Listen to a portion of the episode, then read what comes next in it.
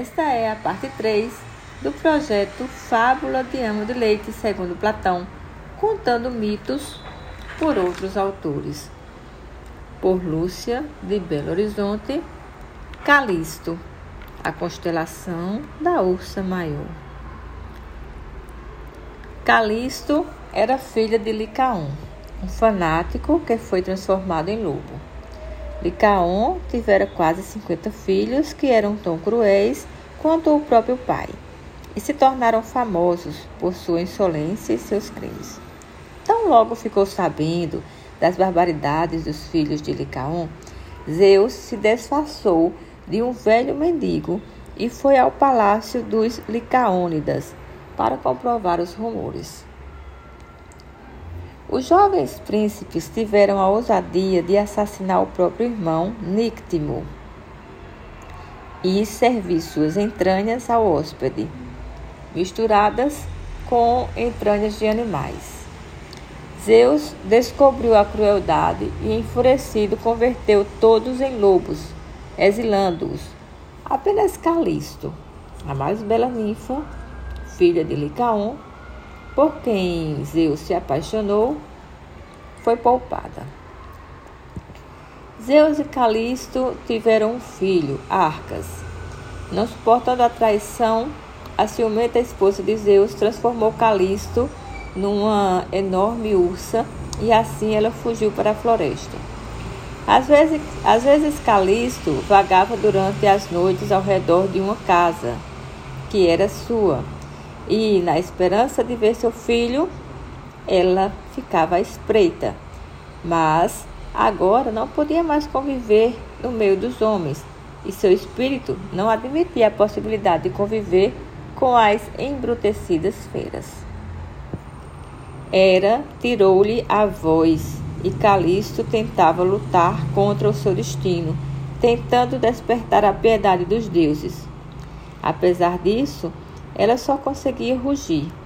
Sua vida era repleta de medo dos caçadores que rodeavam sua antiga casa, e ela temia as noites que passava sozinha. Temia as feras, embora ela mesma fosse uma delas.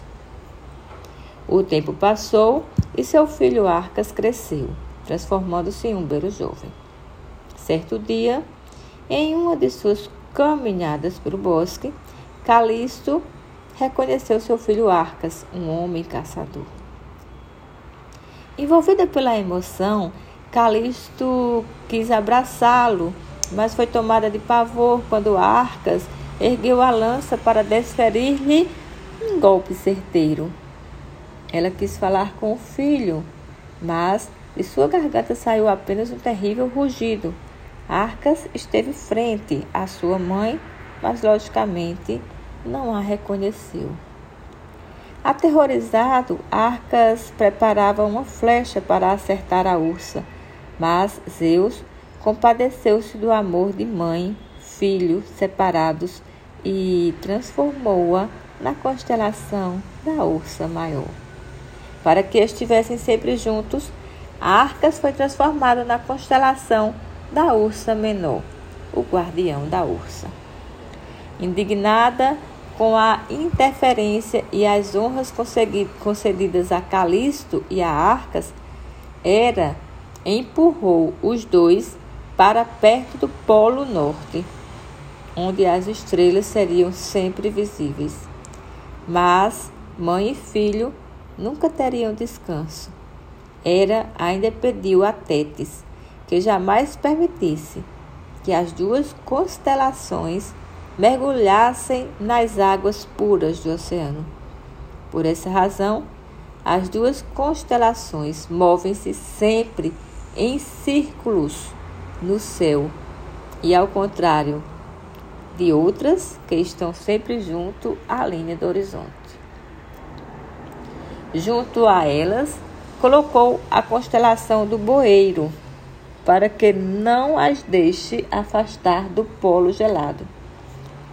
Arcturo, a brilhante estrela do bueiro, ficou de guarda às ursas, para que não se afastassem do gélido polo.